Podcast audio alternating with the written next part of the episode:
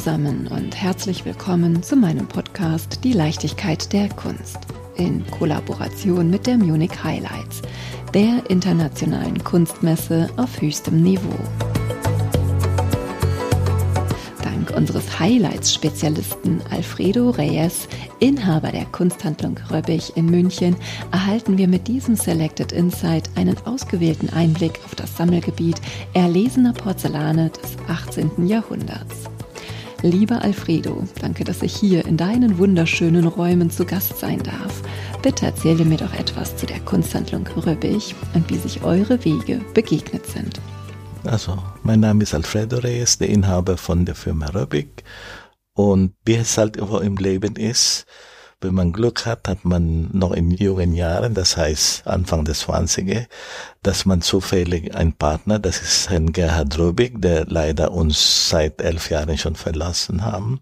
Und wir haben uns von Anfang an als wir uns kennenlernten, das Ziel, uns zu spezialisieren auf das, womit wir jetzt dann natürlich bekannt geworden sind. Und ich sagte schon Zufall im Leben. Und wenn das dann noch so Beruf gekommen ist, ist es natürlich eine perfekte Ereignis im Leben, dass man, wofür man seine Arbeit sich gewidmet hat, schon eine persönliche Passion erreicht hat. Und das ist natürlich in Zusammenhang mit der Partnerschaft von Herrn Gerhard Röbig, wo wir dann gemeinsam diese Treppe, die sehr steil war, also Schritt für Schritt nach oben dort geschafft haben. Wir sind spezialisiert auf deutsche Porzellane des 18. Jahrhundert und zusätzlich natürlich die Möbel und Einrichtungen, die zu der Porzellane entsprechend zeitlich auch passen. Die Kunsthandlung Röbbig führt den Gast mit allen Sinnen in eine Welt des Grand Siècle. Welche Haltung steckt dahinter? Es gibt eine Überschrift, das Handeln. Und wenn man handelt, heißt nicht, dass man nun rein geschäftlich sich damit befassen, sondern weil man von vornherein schon mit der Kunst sich dann damit identifizieren mit Begeisterung und Leidenschaft. Und unsere Devise war einfach so viele Dinge zusammenstellen, die ein dann persönlich gefällt und lieber dann das wenige als dann zu viele, aber nicht die ausgesuchten. Und so sind wir dann gut fast in den letzten 50 Jahren erfolgreich geworden. Ich kann mich gar nicht satt sehen hier in euren Räumlichkeiten mit den wertvollen Antiquitäten und dem filigranen Porzellan. Wie schaffst du es, deine Begeisterung für Porzellane des 18. Jahrhunderts zu übertragen? Ich warte ab, was dann die Besucher oder die Kunde worauf sie sich dann begeistern, weil das ist ja 18. Jahrhundert so vielfältig. Und man muss in der Regel damit der Verstand und die Freude dass man nicht überrollt wird von so vielen Themen und künstlerische äh, Schaffung des 18. Jahrhunderts, also reduzieren, damit die Aufnahme fähig der Möglichkeit Interessierten schon ein Beginn des Verstand dass das eigentlich die Linie der fortfahren. Ich muss viel zuhören, ich muss sehen, wo dann die Reaktion der Besucher oder die Interessierten, wovon würde dann so viel Freude bereiten. Und von da aus kann ich dann natürlich mehr über dieses Thema weitervermitteln. Und wenn dann natürlich mal das Gefühl aus Erfahrung die man dann im Laufe der mehreren Jahrzehnten hat, eine wichtige Anlass ist, seine Erfahrungswerte zu vermitteln, ist natürlich eine Freude, auch dass man selber gelernt hat, worauf auch kunsthistorisch, wissenschaftlich und Qualitätsmerkmal zu vermitteln. Was ist das Besondere?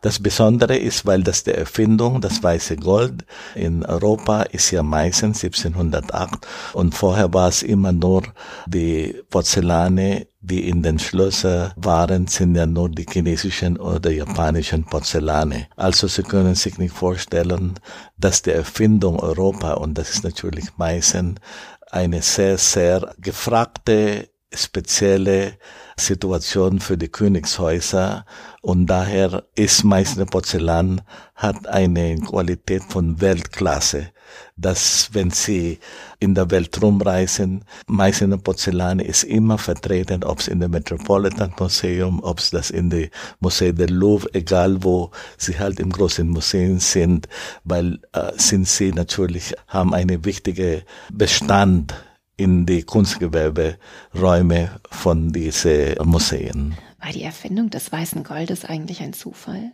Zufall, der Böttger, der war ein Alchemist und sollte eigentlich Gold erfinden und aus dem ist es dann das weiße Gold entstanden. Als Zufall, ja. Wie bei dir auch. Die schönste Situation im Leben ist die Zufälligkeit. Wenn man da grob sagt, es ist ein Lottogewinn im Leben. Weil der Beruf kann ja nicht so anstrengend sein und auch nicht so, so begrenzt in der Zeit, wenn man äh, leidenschaftlich damit die Freude haben. Und dann entsteht natürlich so eine gewisse Volumen, die der Mensch zusammentragen, so wie sie bei uns dann sehen, das Fundament von Qualitäten von verschiedenen Objekten, ob es Porzellangruppen, Geschirre, egal was sie wollen, dass wir das dann geschafft haben, für die Kunden reichhaltige Auswahl zumindest zu sehen, was einem dann wirklich auch dann persönlich gefällt. Meißner Porzellan zeichnet sich neben edlem Service auch durch eine famose Form- und Figurenvielfalt aus. Mhm. Wie ein Abbild des damaligen Lebens. Mhm. Warum wurden Abbildungen des Alltags dargestellt?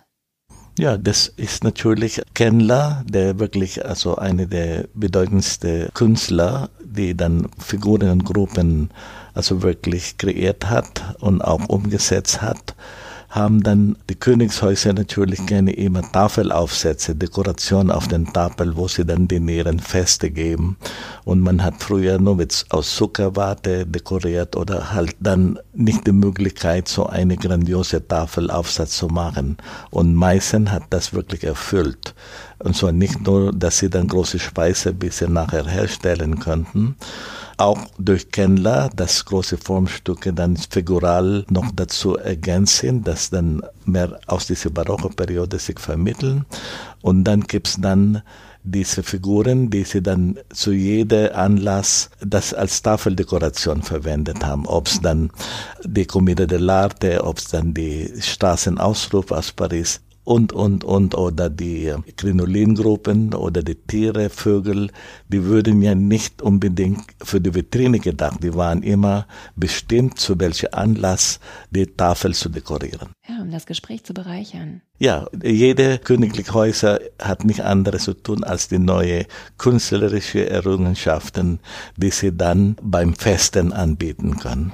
Hatte Porzellan damals einen rein dekorativen Aspekt oder dachte man schon ans museale Sammeln? Nein, rein dekorativ und das ist einfach die hohe Anspruch. Die Königshäuser ergibt natürlich hohe Qualität und wenn das dann die Zeit vergeht, dann wird das als wissenschaftliche Bedeutung, der dann in der Entwicklung der Kunst integriert ist. Und dann kann man dann sagen, was wir jetzt sagen, als das Museumsqualität für mich, das ist Kunst für die Menschheit und für die Welt, aber man kann sie dann jetzt interpretieren, weil sie so viele Zeit schon vergangen haben und auch nicht mehr der Alltag, äh, die man dann sonst damit leben.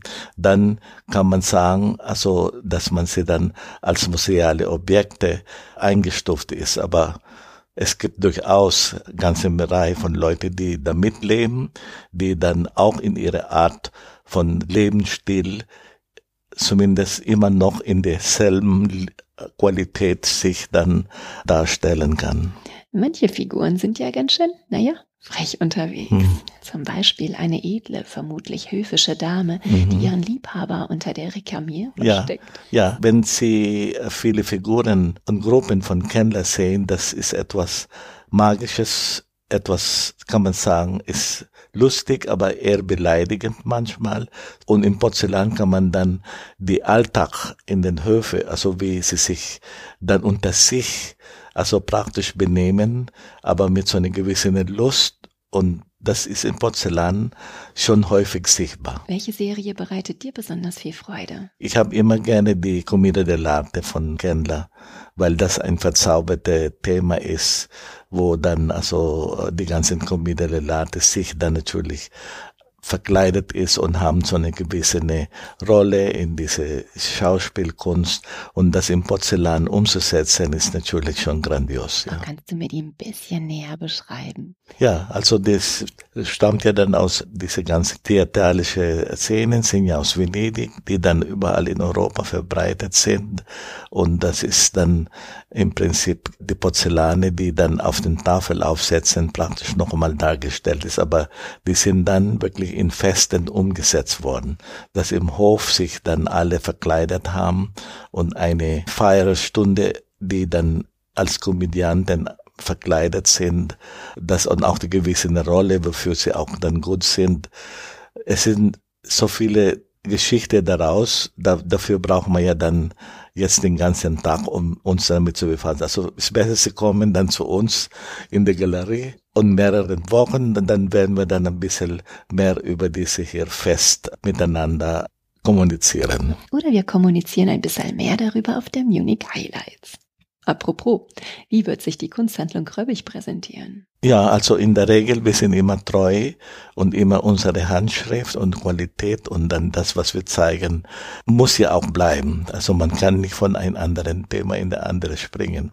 Der einzige, was wir dann auch immer tun, ist die Gestaltung. Wie gestalten wir dann unsere Objekte in Zusammenhang mit einer gewissen Stil, die wir dann immer haben, dass die Leute erstmal in der Gestaltung sich damit erfreuen und sich dann am Ende interessieren, worauf basiert dann diese Gestaltung.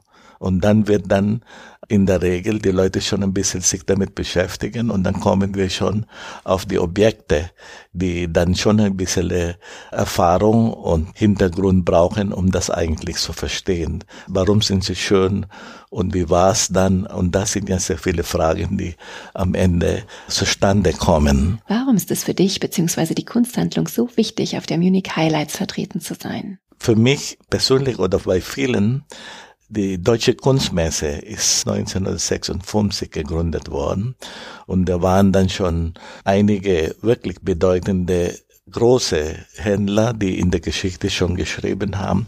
Und das war natürlich vorbildlich, weil sie auch leidenschaftlich das, was sie tun, in der Kunst gerne zusammenstellen, dass man dann wissen, was es gibt, was bedeutet dann überhaupt so eine, eine Gruppe von Händlern eine Ausstellung oder Messe zu vertreten. Und jetzt ist für uns natürlich immer der Höhepunkt als deutscher Händler.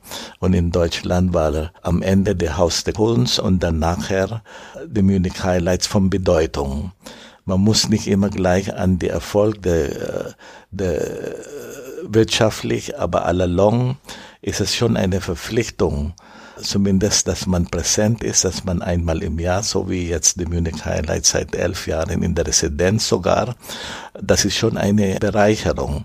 Und das ist schon eine besondere Situation, dass man überhaupt heutzutage in so einem so bedeutenden Museum wie der Residenz dort ausstellen kann. Das heißt, man hat dann die Ehre, dass man dann das Gefühl hat, man bringt seine beste Objekte, die man dann in der Munich Highlights präsentieren.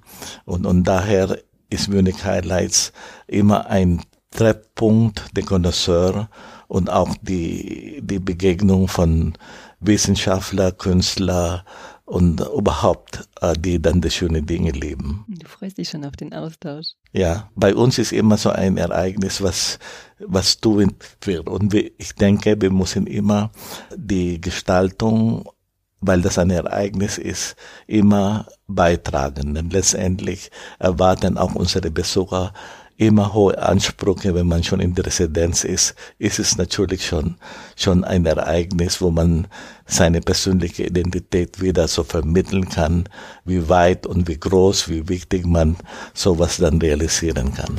Lieber Alfredo, ganz, ganz herzlichen Dank, dass du uns hier so besondere Einblicke geschenkt hast. Ja.